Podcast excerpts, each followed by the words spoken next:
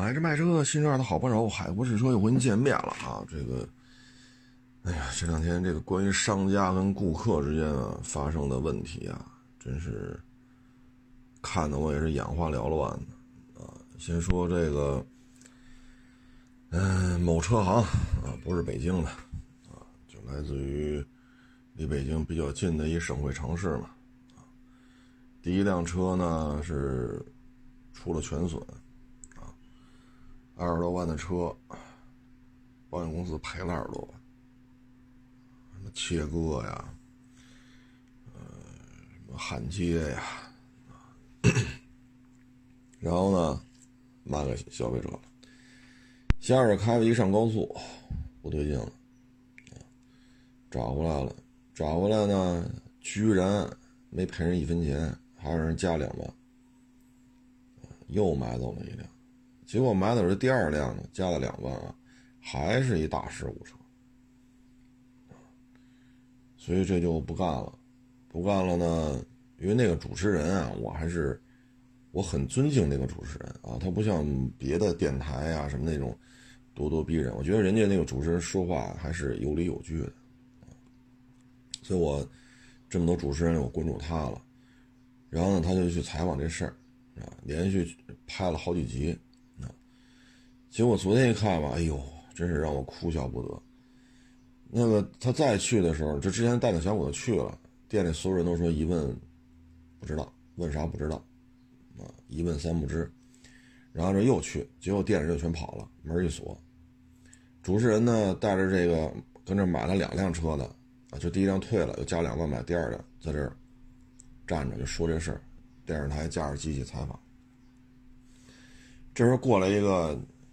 中年男子就说：“你第一辆是不是退了一辆那什么什么什么？”说：“对啊，就是我退。”你是不是姓黄？他说：“对啊。”然后就说这个商家呀，真是，您那辆退全损，然后您退了的车，您第一辆买的车，他们卖给我了。我现在开回去也不对劲，保险公司拒绝上保险。然后找来了，店里没人，正好看你们说这事儿。你说你这车，我明白了，我那车上面过户记录就是你，啊，店里边说这个人名是他们店里的伙计收过来过了个户，然后再卖给您，合着满不是那么回事啊，满不是那么回事这时候呢，主持人就说了嘛，这事就涉嫌诈骗了。啊，为什么呢？第一辆车退回来了，退回来了，你还说你不知情？那你为什么给人退啊？对吧？双方有协商，你的车子保险公司退全损了，啊，切割呀、焊接呀、大事故，二十多万的车，保险公司赔你二十多万，您这可不是说换个灯啊、换块风挡啊、啊，换个门啊，您这可不是这点事儿，啊，哎。然后你在这种情况下又把这车又这套嗑啊，又唠了一遍这套嗑又卖给第二辆车主。那对于第二辆车主来讲，这个行为就属于，当然这我没给人定性，就这属不属于欺诈啊？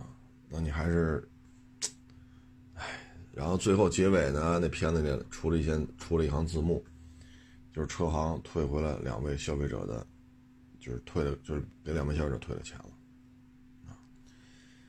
然后这个主持人吧，就老去这个二手车市场，啊，因为他们所在城市嘛，啊，这个，因为我也是干二手车的，有时候就看他呀，在这个车市里啊，给这个维权，给那个维权，人家这不是作秀啊，人家不是说咱俩创个词啊，咱为了流量啊，咱去。呃，曝光他，咱都串好词儿这那，然后再说平台把我视频下架了啊，实际上自己给隐藏了。人家不是，人家真是为老百姓伸张正义，人家不是为了流量啊，人家也没说我这个拍这片子我挣钱了，我给我的投资人一百多万买辆车啊，人家这个主持人真是为了消费者伸张正义。我关注他之后，我发现了。比如说看病的纠纷，他也管；买房的纠纷他也管，啊，教育呀，什么，呃，什么什么维修啊，什么什么等等等等吧，老百姓的这些困难他都去解决。所以我觉得我得关注他，因为人家不是在那儿作秀，啊，人家真是为这些老百姓实打实的解决问题，啊，嗯，我觉得这个主持人对于我来讲啊，我我我是对人肃然起敬，为什么呢？他干那事儿，我是真没这精力，啊，我是真没这精力，啊，因为本身咱们这工作性质也不一样啊。因为人家是电视台的嘛，啊，呃，叫韩学斌啊，大家可以去网上搜一下，啊，这主持人办的这些事儿啊，我是很，我是很敬佩的，啊，韩学斌，啊，嗯，不容易，啊，今年做买卖不容易，但是你也不能这么骗呀。你这么骗完了，你你就更没人找你买了。你说买卖不好做，那你来一个坑一个，那就更没人找你了，对吧？你说好不容易来个客户，你给人服务好了，你最起码成交一个，咱就成为一个朋友；成交一辆车，咱就多一个多一条路。为什么？多一个朋友多一条路，这话没错吧？老祖宗留下来的。那您这么闹？你说，虽然我不在那城市啊，我，但是我心里感觉真是，二手车呀，还是应该自律，尤其是现在这个车啊，说车这个圈子啊，追求流量，流量至上，啊，只要有流量，爱谁谁，啊，就不管不顾了，啊，你包括二手车也是，您验车吗？您在店里一个月能待一天吗？对吧？您就负责打打造一个超级 IP，然后您就负责拍片，您就负责这个视频这一块的变现、流量变现。你至于其他的，就跟我没关系了。至于店里卖这车卖那车，出这事出那事，无所谓。月月出事。所以，你咱作为一个从业者来讲，这个行业，你说，唉，就说你要是弄这么多人关注，就是咱们这个是不是能把事儿做的稳妥一点啊？你不能说，是吧？这有时候就是，唉，真是作为这个行业一个从业者来讲，我们是希望大家呢都尽量啊，在自己能力能力范围之内，咱把这事儿做好。咱让人觉得这个行业还不错，或者说好人越来越多，但是现在呢，就是要么你像刚才这个韩学斌，啊，这主持人他曝光的这些事情，这真的是太过了，这这买卖做了，这买卖不能这么做呀，伤了消费者的心，毁了这个行业。至于说其他的这些，因为现在想点辙都能打造一大 IP 出来，啊，都能上首页，啊，都能出出了很高的流量，平台也认这个，啊，所以就没有人去考虑过二手车这个行业应该怎么健康发展。你包括平行进口车也是，您说您那是真曝光吗？演戏玩呢？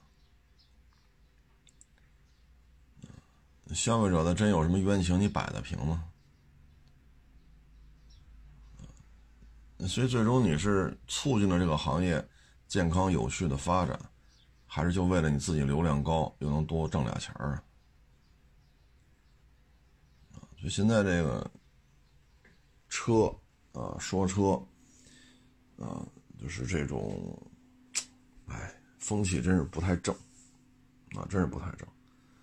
平台可不管这个，啊，我原来说过，我说你这玩意儿公然造假，然后自导自演，啊，没有解决任何实质性的问题，自导自演，然后自己又把视频给隐藏了，然后非说是平台怎么怎么着，然后平台把你封杀了。那平台都把你封杀呢，我也就拉黑了就完了，那就不看了。你这事儿做的确实有点 唯流量至上论。结果呢，我都拉黑他了。手机那 A P P 推动，啪，你你感兴趣？谁谁谁又发布了新的作品？我勒个去！我说从平台啊到这个自媒体，咱们这个整个的思维方式啊，已经就是全都是互联网经济了。我原来节目当中说过很多次，互联网只是一个工具，它能让你的传播更快，时效性更强，获取资讯的成本更低，有更多，有更多展示你。个性化东西的一个途径啊，我认为是这样的啊。你像我们小时候，书就是唯一的渠道，或者报纸、电视里没有这么多汽车类的东西。你八九十年代汽汽车节目，电视台哪有啊？那你获取资讯就是买书、买杂志，要么你就干这行的，比如说汽车厂里头，你在汽车厂里干。但你要不是汽车厂里边呢？你家里没有从事汽车生产、销售、维修、零配件相关行业怎么办？你只有买书、买杂志，所以获取资讯非常的慢，而且得花钱。但是有了互联网不一样了，上网一查，很多问题就分分钟就搞定了。啊，所以说你看一些二十多岁的啊，也在这聊八几年中国汽车圈怎么着，九几年汽车圈怎么着。他完全可以啊，为什么？他互联网可以让他掌握很多资讯啊。他的这种说话就是，那比如学过播音或者学过一些呃曲艺类的表演艺术啊，然后呢加和加上他对于这个事情的理解，稍微多一些娱乐化，那节目做出来也是可有一定可观赏性的，没有问题。他没有说，好，您才二十五，你凭什么说八几年的事儿？没有。没有，他只要说的，第一，原则性的东西没说错；第二，有他的这种表演艺术的这种功底，那这就有可观赏性啊。就跟说那个关公战秦琼似的，那咋的？这相声这相声演员，要么跟关公一个辈儿，要么跟秦琼秦琼一个辈儿，那不可能啊！这人也活不了这么长啊！啊，就这一个道理啊。嗯。所以我觉得，现在这互联网啊，已经让很多事情变了味儿了。啊，这韩学斌啊，我为什么关注他？他是真给消费者解决问题，真的是去那儿跟这些消费者一起，啊，去把这事情啊理不辩不明，话不说不透，啊，包括那个。前两天我看一个家里有得了白血病，有一有一个中年就是一大姐啊，孩子得了白血病，家里非常的困难，因为大家也知道这个病治起来很很花钱的，后来领这个补助什么的就领不了，这个那个那个这个，后来找到韩学斌了，韩学斌二话不说就去那个相关的政府部门，就去进行这种沟通。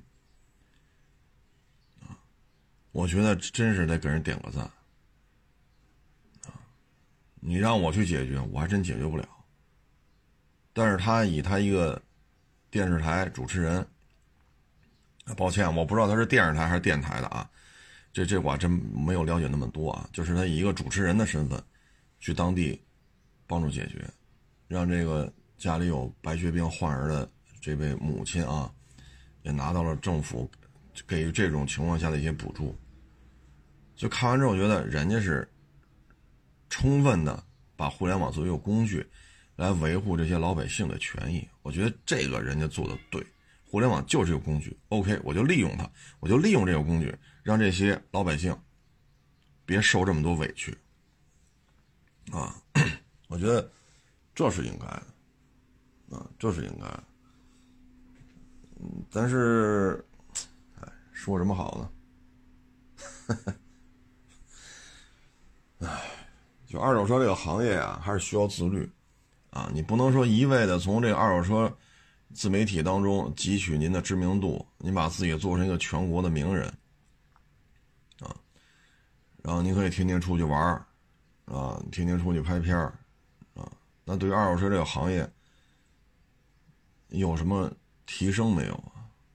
一说验车不会，收车去嘛，一个月也也不去。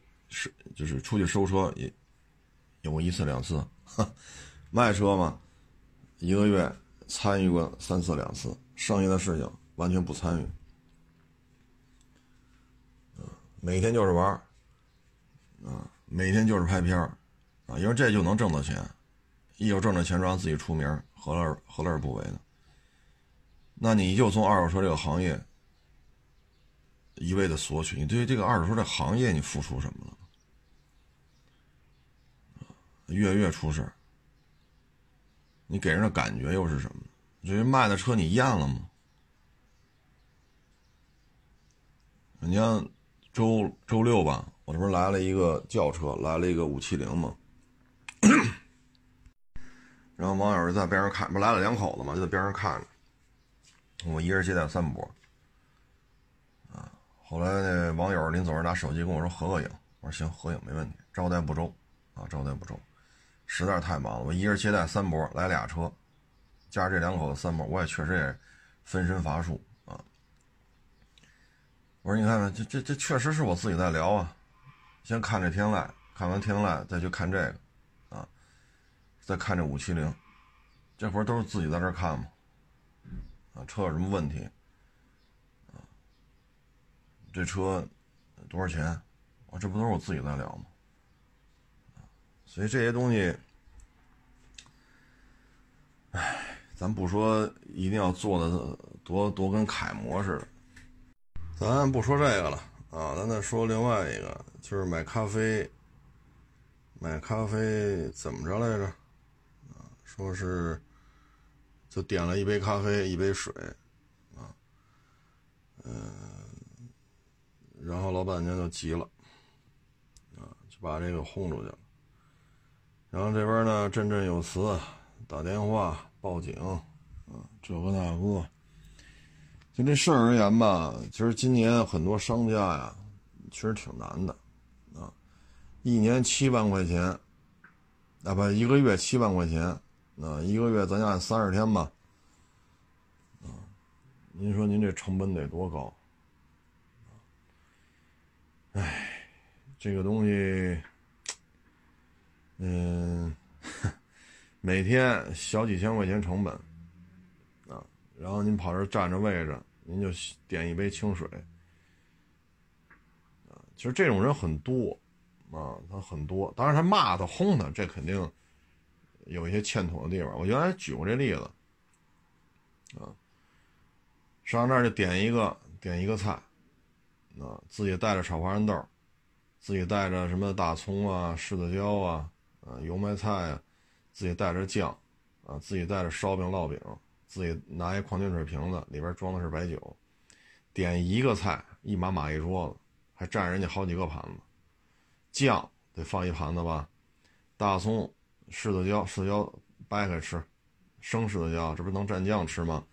然后油麦菜，这这菜占一盘子吧，花生豆占一盘子吧，烙饼和那烧饼占一个盘子吧，然后这一个菜。点了，这又一个盘子。最后你在这消费多少钱？吧嗒一口菜，滋喽一口酒，好，你跟那一喝，喝俩钟头。这一张桌子，你把这你摆这么多，那别人还怎么在你这吃？拼桌可以，拼桌也得有地儿啊。你一个人，好家伙，摆这么多，那人怎么弄？这种人干餐饮的特别，你经常都能遇见。我我我觉着啊，如果是堂食做中餐的，应该是都遇见过，啊，应该是都遇见过，啊，就这种人呢，我觉得还是，你说同事啊，这这无所谓，但你要说做生意合作，这么跟你吃饭的，我前两天节目说这事儿了，比如说啊，咱俩合作做一买卖，咱谈谈，行，那谈谈吧，我也你有情我有意，看咱这个项目能不能一块做，对吧？单独干可能都吃力，都差点意思；合着干呢，可能哎，差不多这事情也就成了。但要是大家分点钱呗，就是是吧？那好，你要这么请我，或者我这么请你，咱俩去饭馆，我就点俩菜：柿子椒啊，洋葱叶儿啊，呃，什么什么大葱啊，什么什么油麦菜，然后再放上酱，这边带点猪头肉，这边带带一包炒花生，我就点鱼香肉丝，点一西红柿炒鸡蛋，然后呢，烙饼啊，啊，什么什么，这个烧饼啊，啊，然后酒啊。您要是这么请我，或者我要这么请你，你还跟我合作？所以现在我觉得，包括前两天云南那个那男的啊，据说啊，因为最终也没公布这事儿，当地政府肯定怕这事儿越解释越费劲嘛，索性就不解释了，直接封杀。这是当地政府的一个做法啊。但是这事儿呢，据说这男的把人店里所有的鼓都敲了一遍，所有的鼓都问了遍价，然后不买。这个呢，就是点一杯咖啡，一杯清水，俩人就搁那坐着。那你说你让人商家怎么想啊？所以现在就是，嗯，什么都是我对的，我是消费者，我就是上帝，啊，我就有权利这个，我我有权利那个。现在就这种自我意识特别强，啊，因为可能算是民智开化嘛，啊，这个自我意识突然一下被唤醒了，啊，我这权利，我那权利。那现在就是这样，就是这样啊！你像我们做买卖，你说我，所以我特别能理解啊。你只有给他轰走嘛，哎，这反正欠妥啊。但是就这事儿而言呢，我们觉得还是适可而止啊，适可而止。包括之前那个宝马老去人店里做保养，不给人钱，最后还去，还去，最后那个老板就让伙计往那宝马发动机里倒白糖嘛。这事情就是反转嘛！一开始啊，那汽油厂黑心是吧？无良无良老板，黑心老板，最后人家警察就把他带过来了，因为你涉案金额比较大，一宝马发动机最起码得几万吧。拉过来了，一调查是这么个原因，这个案情一下子舆论就反转了。这就是做人啊，不能什么都你合适，你得这样，你得那样，你得这个，你得那个，什么都得。你得着，那最终就会有报应。有些报应呢，可能导致为当面冲突，比如说那个云南那卖鼓那小姑娘，比如说这个咖啡店这个老板娘，这就是正面冲突了啊。再一个就是这种造成很大的经济损失。你比如说这个宝马这发动机，所以就是很多时候做事吧，就是我合适。我合适就行，别人爱咋咋地。那这种爱咋咋地的代价就有两种：第一种正面冲突，可能是人伤，啊，比如见了血了、骨折了；更严重的可能就是激情犯罪，直接就杀了。第二种就是经济损失，报复你，啊，报复你。你看那宝马发动机就是报复，人家做买卖，人家店面白来的，这伙计不给钱白干呢。店里买这些设备，白来的。哪个不给钱能办成？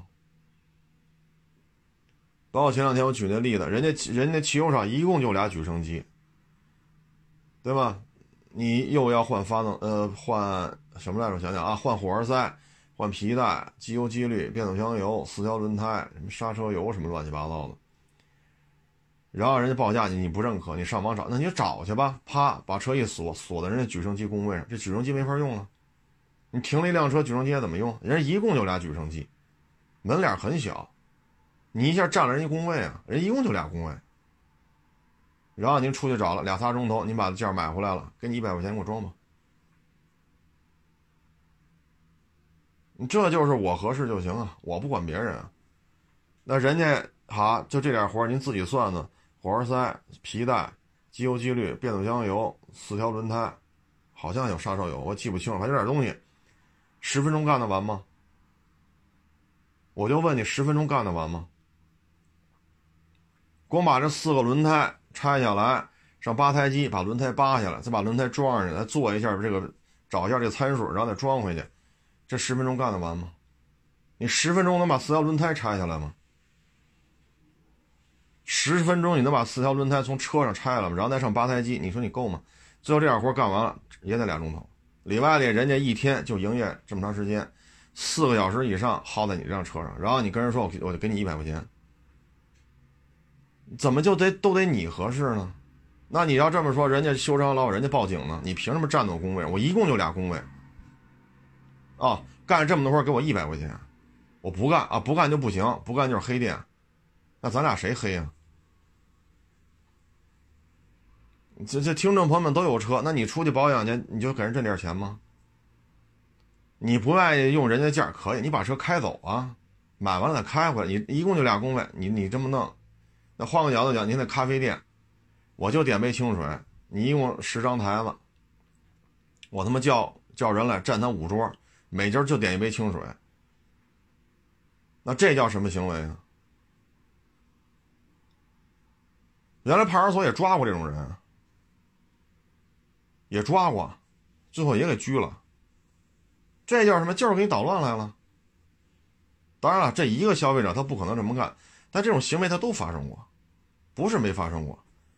你开饭馆，你开吧，十张桌子，每张桌子来一个人，坐十个人，拍黄瓜。我就来一盘拍黄瓜，那桌说我就来一盘炒黄豆，十桌一到中午了是吧？好，十点半人就来了，拍黄瓜呀，凉拌西红柿啊，炒黄豌豆啊，一桌就点一盘，啪，十张桌子一坐，一点过了一点，人家结账走人，也有这么干的。那你这个你一个人来，你就点一杯清水，坐在一个咖啡店里头。所以有些事儿啊，就现在就是什么呀？民智开化，自我的这种意识被唤醒了，啊，特别的啊，这个主张啊，特别的强烈，啊，我的什么权益我都要伸张，啊，我什么的权益我都要找律师，我要找幺幺零。那找来找去找到最后，那这社会就没有办法和谐相处了。你看，原来我也举过这例子。你像那次下冰雹，就今年的事儿，那加油站不一大棚子吗？开在里边躲那冰雹去。咱第一件事就是什么？你把油加满，也不多了，加不了多少钱，你加一百多块钱，先加加一百多块钱，让他等一会儿，咱别让人家心里呢别扭，对吧？我不知道其像像这种说耗人四个多钟头，让人做这么多保养，然后给人一百块钱的主，他要去加油站避雨去，他加不加油啊？啊，就是老是自己合适，自己痛快，自己的利益最重要。然后还有网友说了啊，我们这京东、淘宝买完就是免费安装，那您买变速箱油也免费安装，买皮带也免也免费安装，换火花塞也免费安装。那火花塞多少钱一个卖你？精致生活不代表精致利己，你弄到最后你会发现了。你像这主啊，就说换这个，下次再去这汽修厂，没人接待他。我给你干这么多活火花塞、皮带、机油、机滤、变速箱油、四条轮胎、新轮胎，全换完了，给我一百块钱，然后跟这站站两个多钟头工位，干活就干俩钟头，最后给我一百块钱。你放心，没人接待你了，啊，没有人接待你了，就什么都得你合适，你愿意跟这种人打交道吗？你帮我这儿也经常遇见这种事儿，我这儿也经常遇见这种事儿，就怎么都得你合适，对吗？交交交交定金，定一霸道，定了来吧。后杠上指甲盖这么大一个划痕，漆都没掉，非说这是事故车，您就给我降两万。我说后杠上一霸道。蹭了指甲盖这么大一块漆都没掉，这就叫事故车了。张嘴降两万，不降就不行，那那降不了，啊，您不用跟我说这那个。你要这么来聊聊聊价了，一分都降不了，怎么就成事故车了？要么你这车身上有一个一厘米的划痕，你你看你这白色车身嘛，你这白漆上有一厘米的划痕，你这也是事故车，降不了，啊，想想聊一下你直说，没有这么聊的，啊，什么都得你合适，有一厘米划痕就是事故车，后杠上有指甲盖这么大一块剐蹭，漆都没掉，就蹭一小白印儿，因为本身就是白色车身嘛，啪一蹭一白色小白印儿，这又得给你降两万，好家伙，一道划痕加一小白印儿，四万块钱出去了。不降就不行。那您平时您是怎么鱼肉百姓啊？你在你们当地都怎么对待老百姓？是不是找点茬就罚款啊？对吗？让不了，啊，让不了。就这四万块钱就没了。您您你想多了，我不可能这么跟你做买卖。啊，太多了。你像原来我们说过一次嘛，夏天的时候跑我这买坦途来。坦途助跑往后退几步，助跑跳起来飞身踹着轱辘，一次踹不够，踹两次，两次踹不够，踹三次，踹完了再叫别的人再这么助跑再踹，然后告诉我挑坦途就得这么挑。当时我就没出那屋，因为另外一个网友给我买了点水果嘛，来看我了，我得陪人聊会儿啊，人家不消费，但是来看我了，我得陪着人家，对吧？那要买买坦途的，我让伙计我说你接待吧，我先陪陪人家吧，因为。是吧？你不能把人晾那儿啊！你陪陪人聊会儿吧。那个我聊两句，然后你回屋陪着这聊。我说你看没有？我说这是不是你亲眼所见？他助跑踹我这车轱辘。当时网友站起来看，都都惊了，说这还这还有这么跳车的呢？我说你看看，就这么踹，自己一边踹好几脚助跑，再找另外一个再助跑再踹。我说这坦途是这么挑吗？我说我这好歹也算是接触过坦途的主了，这坦途是这么挑的吗？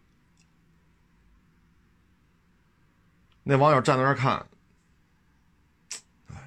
这也不知道说什么好了。我说你瞧瞧，我现在出来让他滚蛋，我是不是就是黑店、店大欺客、耍大牌、谩骂网友？我现在这么说，是不是就这样？但是你说这种行为，是不是一个欠骂的行为？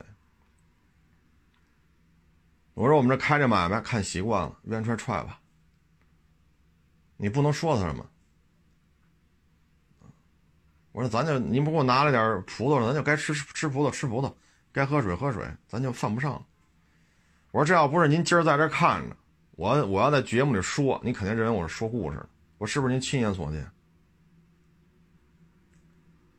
网友网友跟那看着，哎呀，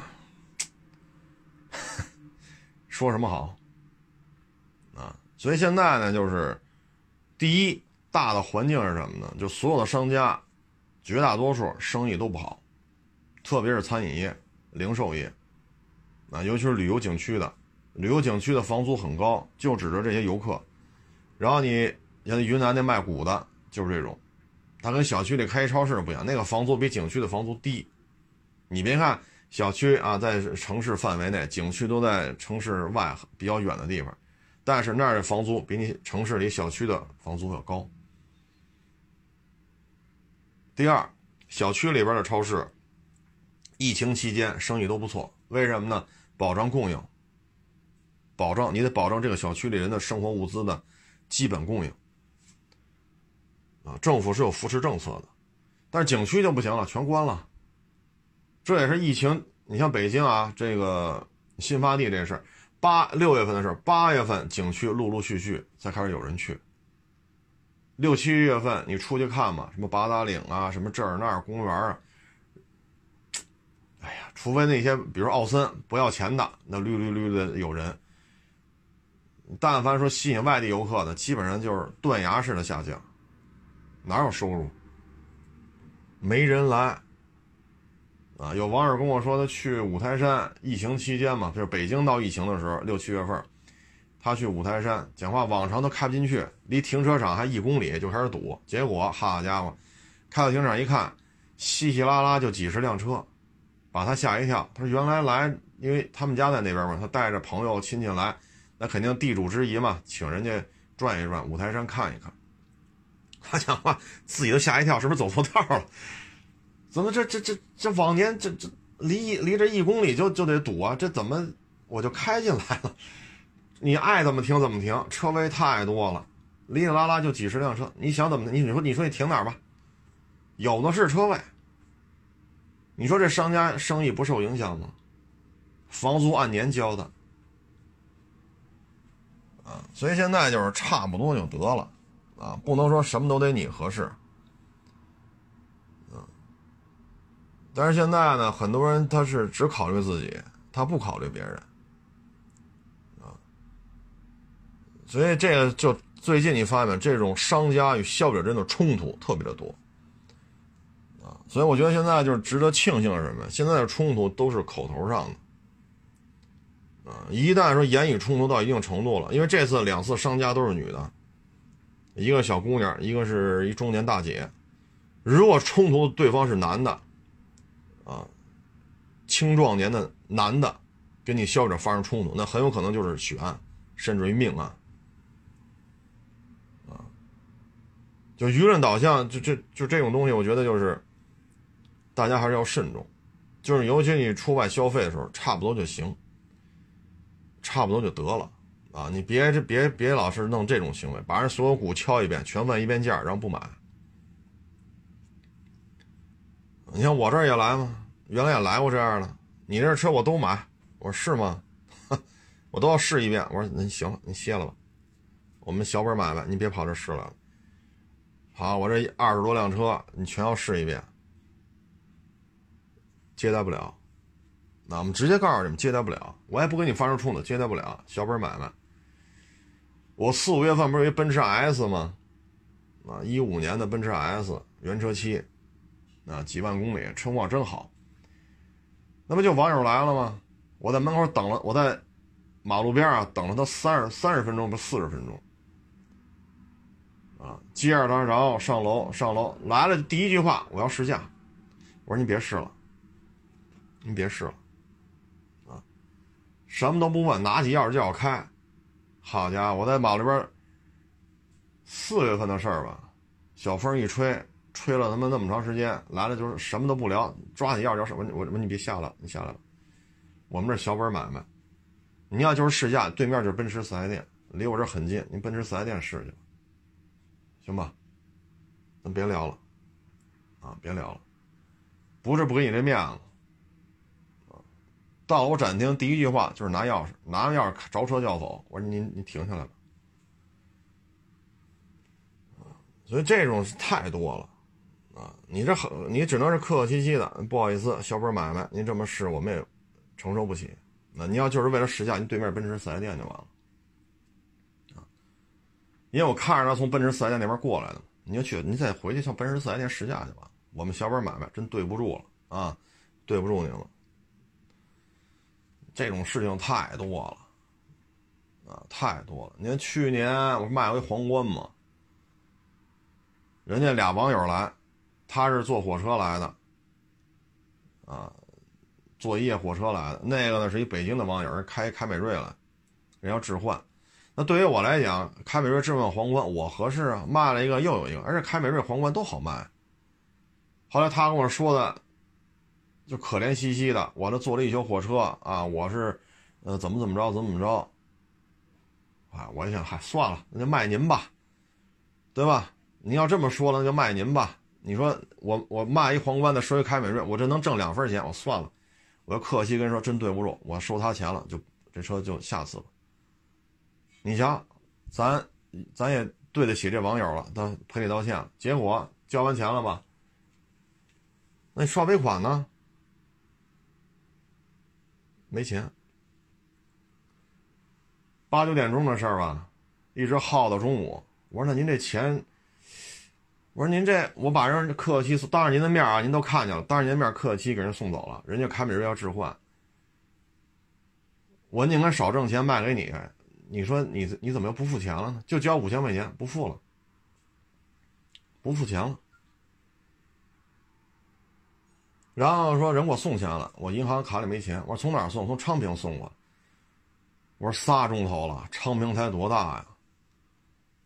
仨钟，你就骑自行车，从十三陵都骑到这儿来了。我们这儿已经快到六环了，就是没钱。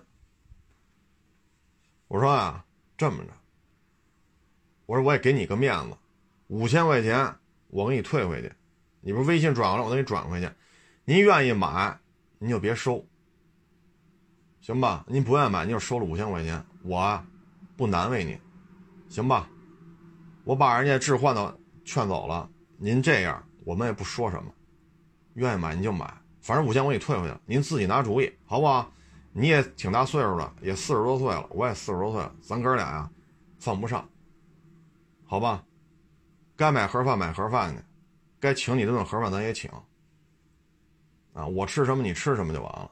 后来又说这不行，我得我得吃什么吃什么吃，我说那那就随您吧，反正我们吃什么你就吃什么，你嫌我们这个那个，那您就外边吃，那随您。把五千块钱一领，再也不回来了。啊我说不错，我说挺好，对吧？你那你能说什么呀？你能说什么？是不是这道理啊？所以这种你做买卖，你会发现什么人都能遇见啊。这种矛盾的激化呀，就完全就在于你这个控制，你能控制住很多事儿，你走就完了，对吧？你愿意走你就走，不愿意走你就管饭。你在这儿我没管饭，我吃什么你吃什么，咱不搞虐待是吧？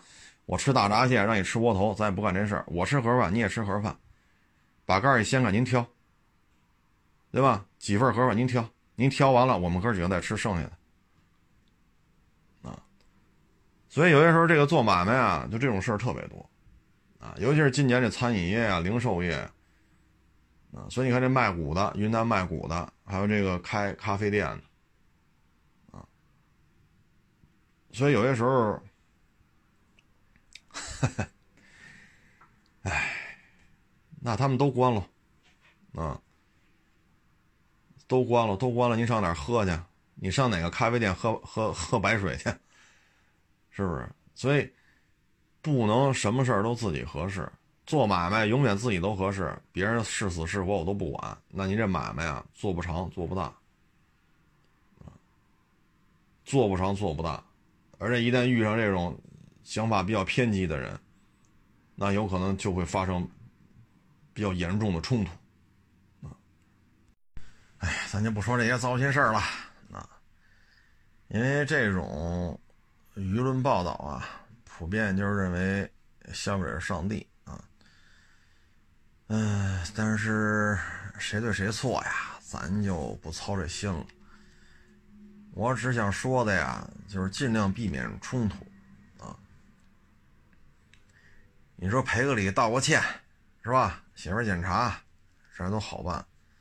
一旦发生了恶性事件、恶性案件，那这事儿就麻烦了，啊！一旦发生，比如说见了血了，甚至于骨折了，甚至于命没了，啊，或者说命还在，残疾了。谁对谁错意义都不大了，谁赔谁钱意义也不大了。为什么命都没了？赔你十个亿，你花得了吗？对吧？您就骨灰盒里边待着了，是不是这道理？所以有些时候呢，尽量避免这些冲突啊，因为发生冲突之后，耗费的时间会非常多。一旦打起来了，动了手了，去了交通队或者去了派出所了，那这后续就就。就时间就会很长很长。谁对谁错，谁给谁写检查，谁给谁赔礼道歉，你会发现你身心身心疲惫啊，相当相当的没意思。所以尽量避免冲突啊，不论您是开车也好，是是是是是饭馆吃顿饭，还是说您是开饭馆的啊，还是您卖那个云南那个手鼓，还是说您要。去店里看看新鲜啊！我给大家举个例子吧，也是我亲身经历。前前日子节目当中说这事儿来着啊，我开车啊，我要下五环嘛，是一个白色的卡迪，车牌号京 P 零幺，后边那三位我不给他念了啊，我都并进来了，他又跑到最右的车道，强行把我挤出去，然后砸伸出把玻璃下面砸我车嘛，然后这个过程中撞了我那个右后视镜了。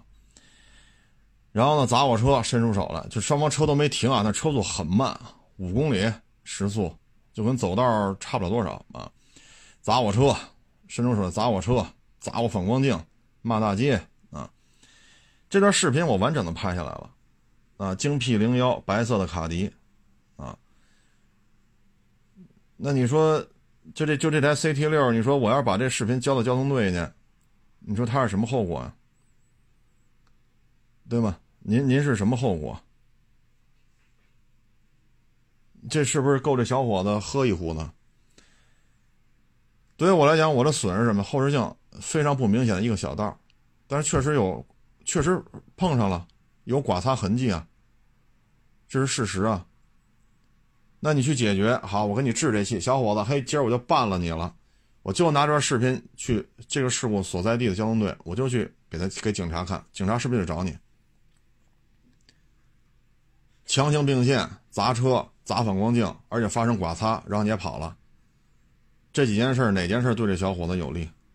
我全程拍下来了，全程拍下来了。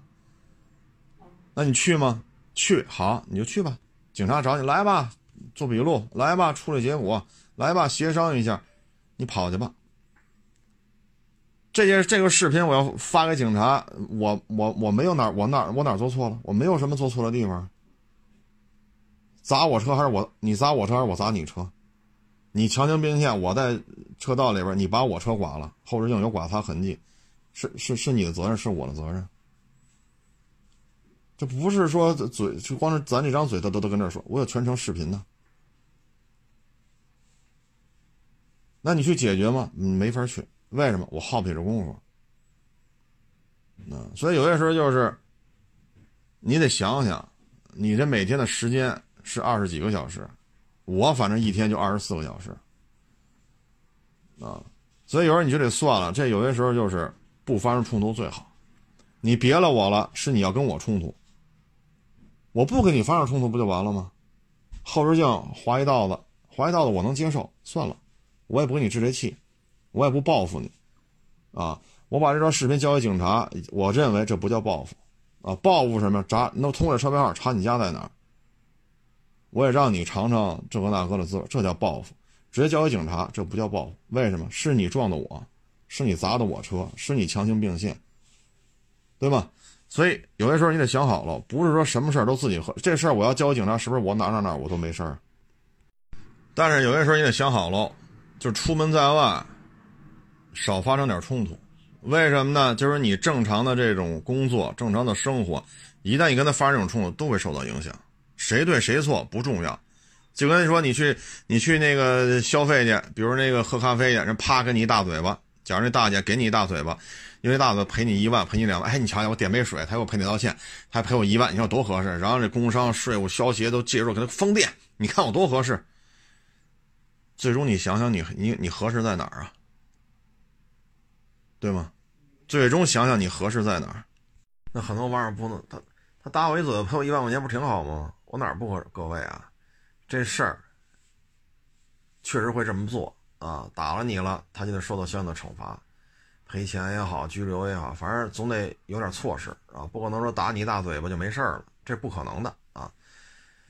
呃，不，至至于说能不能赔一万，那我就是一瞎说啊！这具体来看具体问题具体分析。但是为什么说你也没有什么好处呢？那我挨一嘴巴，拿了拿了一笔钱，他又还拘留道歉，不是挺好吗？各位啊，这事儿。你的同事要知道你在外边这么干，你的身边同事也会跟你保持距离的。为什么？人家七万块钱一个月的房租，你点杯清水，不消费，就搁那坐着，然后人要么你再点杯咖啡，要么你就别在这坐着，那你还不干，然后发生冲突。让人打一顿，那你说身边这些同学同事跟你出去吃饭呀，跟你出去旅游，人家是不是心里也有顾忌啊？所以这事儿，在我看来就是差不多就行啊，差不多就行。既然来咱来这个饭店了，那咱该消费消费。为什么？你这个行为反过来讲，就像原来说的啊，说这饭店十张桌子，我叫十个人来。每天十点半到，一点才走。每人点一盘凉拌西红柿，或者拍黄瓜，或者炒黄豆，就点这一份这又是什么行为啊？所以有些时候啊，别太较这真儿，别太较这真儿，较这真儿就没完了啊！你会发现很多后续的东西会陆陆续续都会会让你觉得工作生活都会受到一些影响啊。呃，总而言之吧。就是出门在外呢，你还是要互相理解，啊，互相理解，啊，你像就说这聊价也是，啊，前两天吧，有一网友又问这车怎么着那车，我就跟他就挨个的报，报完了这贵了，啊，不过买卖不好做，卖个高价能理解。后来我一看聊天记录，我得回一个。我说您从一七年问价问到这儿，所有车都嫌贵，我也能理解您。啊，您从一七年问到了二零二零年，您问了几十台车了，您的回复永远都是这贵了那贵了，我们也没说什么，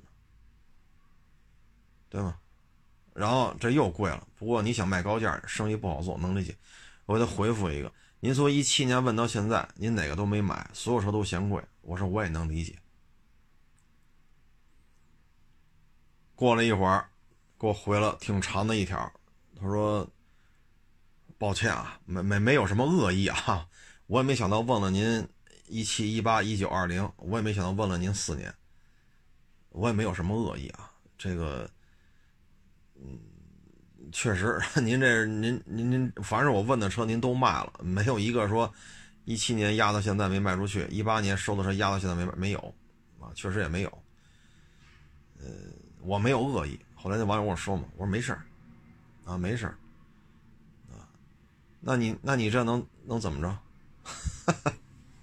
你要不给他回复一个，他还问呢，他能问到明年去。那说句不好听的，你一七年买的新车，你到现在你都准备卖了。有五六年了也，到二零二一年你，是吧？到今年到明年，很多人也考虑卖了。为什么呀？四五年五六年了，所以啊，差不多就行。人和人之间啊，没有必要互相谩骂，啊，没有必要互相抬杠，啊，没有必要这样。为什么？互相抬杠、互相谩骂，不是你生财之道。互相抬杠、互相谩骂、互相质疑。这不是你升官发财的一个一个正确的一个途径。你想在社会上有所为，你是在单位里打工也好，还是像我们这种自己当老板，自己店里所有的开销都要由我来承担，人工啊、水电呀、房租啊、收车呀、牌钱呀、抛光打蜡呀、过户，啊，所有费用都是由我来一个人来承担的。无论是我这样的，还是你上班的，抬杠。打架、谩骂，这都不是一个正常的现象。您说呢？您去咖啡店喝喝杯咖啡，跟人发生冲突。那您要去那云南那那卖手果也跟人发生冲突。那您要是这种行为的话，那别人是不是？您说您再出去玩的时候，别人也跟你保持距离了。本身大家出来吃饭也好，消费也好，旅游也好，就是图一个开心。啊我的目的，我我去云南旅游，我就就完了，就看看风景，对吧？吃点人云南当地这些好吃的，啊，那干嘛把人家所有的股都打一遍？为什么把人所有的股的价格都问一遍？折腾人半天，然后一分钱不消费，您嘴里再不干不净的，这怎么那么贵呀？那怎么那么贵啊？你这儿贵，那贵，那人当爱听吗？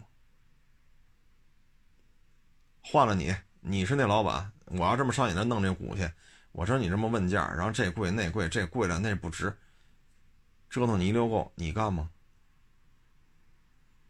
所以有些事情，这种冲突之后没有获利一方，没有，表面上看可能你拿到一些赔偿，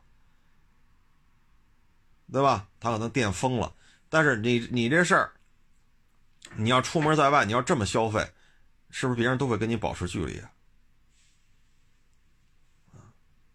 或者说你比如说你跟我出去要约我出去喝咖啡呀、喝茶呀、什么吃饭，那您有这种经历了，你跟人家咖啡店老板发生冲突，最后报警，警察来这那，那您要跟我一起出去，我又不得不跟你出去喝这咖啡的话，要以我本能的反，我赶紧点两杯。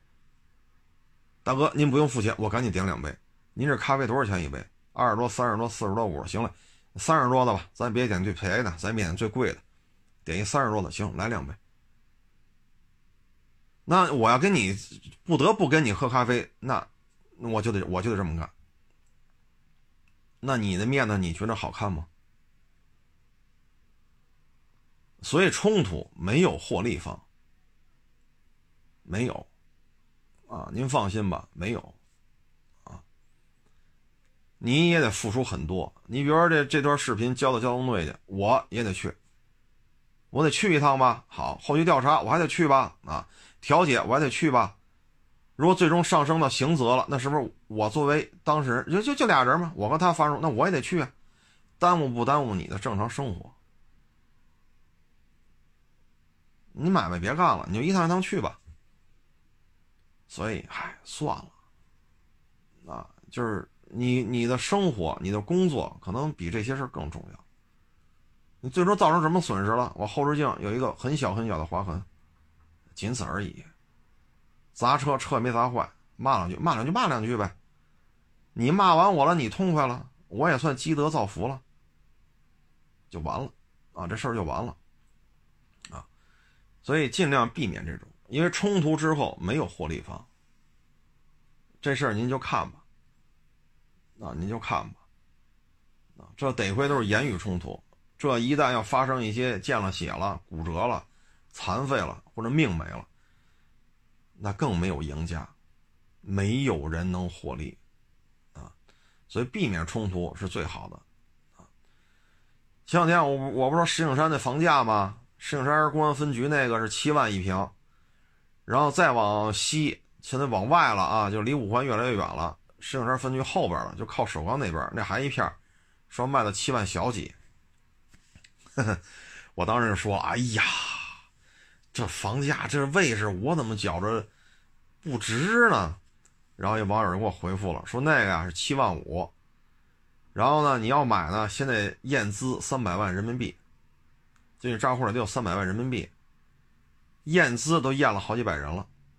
然后最小的户型也得一百多平，一百一是一百二来着，七万五一平，您算吧，一百二十平的话，七万五一平，您这房子也接近于一个整了，啊，一个大整，啊，你还别嫌贵，就这人那个网友给我写的评论嘛，就这验资验了好几百人了，而且十一前都验了好几百人了，愿意跑这儿验资来接受预定的，参加这个楼盘预定的人。跟这个可销售房数之比，已经快到快到一比一了，啊，一比零点几了现在，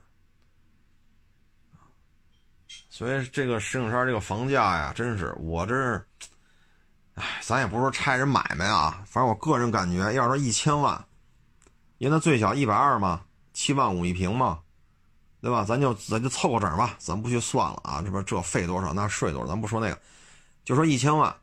要一千万，我肯定二环附近，比如西城，啊，二环里、二环外，一千万，我上这买个六七十平的房子，差不多也能买着，啊，又能落一个西城区，把货迁到西城区，西城区的学区，整体的小学、初中这一块，高中水平还是蛮高的，啊，不比海淀差。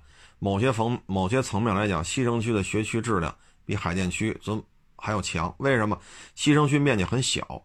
而海淀这覆盖面很大了，所以它教学水平高，就体现在哪儿？就体现在中关村这一块可是海淀面积那么大，所以这一这一个一个均摊，整个教学水平就不好说了啊。但是西城区面积没有那么大，整体的小学的这种软件硬件水平都是普普遍来看比较高。要真有一千万，我肯定西城区买个六十多平的、七十多平的，找一找能找着。二环里、二环外的，然后找一个学区房就完了。我我我我肯定不太适合这这个位置买啊，这个，哎，反正一人一想法吧。因为有的这个就是我这上一辈了啊，一些我得管人叫叔叔大爷了啊，他们有时候给家里孩子买房呢，就选这个啊。去年老五成那是六万多啊，买个一百多点的，花了七百万吧，得得七百万还得出去啊，如果再加上装修什么的，买点这个买点那个，简单的凑合凑合，七七八百万。当时我就跟他说：“我说七八百万啊，七八百万，你要是方庄或者潘家园挨着二环边上的啊，因为方庄不在二环外三环里嘛？潘家园也是二环外三环里。我说七百万也好，七百八十万也好，八百万也好，就这个价钱在那边买一个八九十平的房子，要别太挑的话，应该还用不了啊，因为那边房子均价没到这么高。”啊，你说买个百八十平的六七百万应该就够了。如果朝向啊、楼龄啊稍微有点瑕疵的，那可能都到不了七百万。啊，就百八十平的房子，那到不了七百万。但它位置在这摆着呢，那是二环边上啊。啊，你说陶然亭公园，陶然亭公园挺大的，陶然亭公园在东二环外就是潘家园，在南二环外就挨着方庄，方庄的边上。啊，我说这个。呵 呵哎，咱就说不住这房租，你说二环边上的房租，它也比这个老古城的房租高啊。啊，但是人各有志，啊，这人家的钱人愿意怎么花，呃，咱不是没挣着这钱吗？咱挣着钱咱就那么花，咱不是没挣着吗？啊，所以也就这么一说啊，这东西啊没有谁对谁错，就是人各有志，人家的做法有人家的道理，啊，我的想法有我的思维的这种方式。但是石景山的房价确实惊着我了，啊，我是真没想到啊！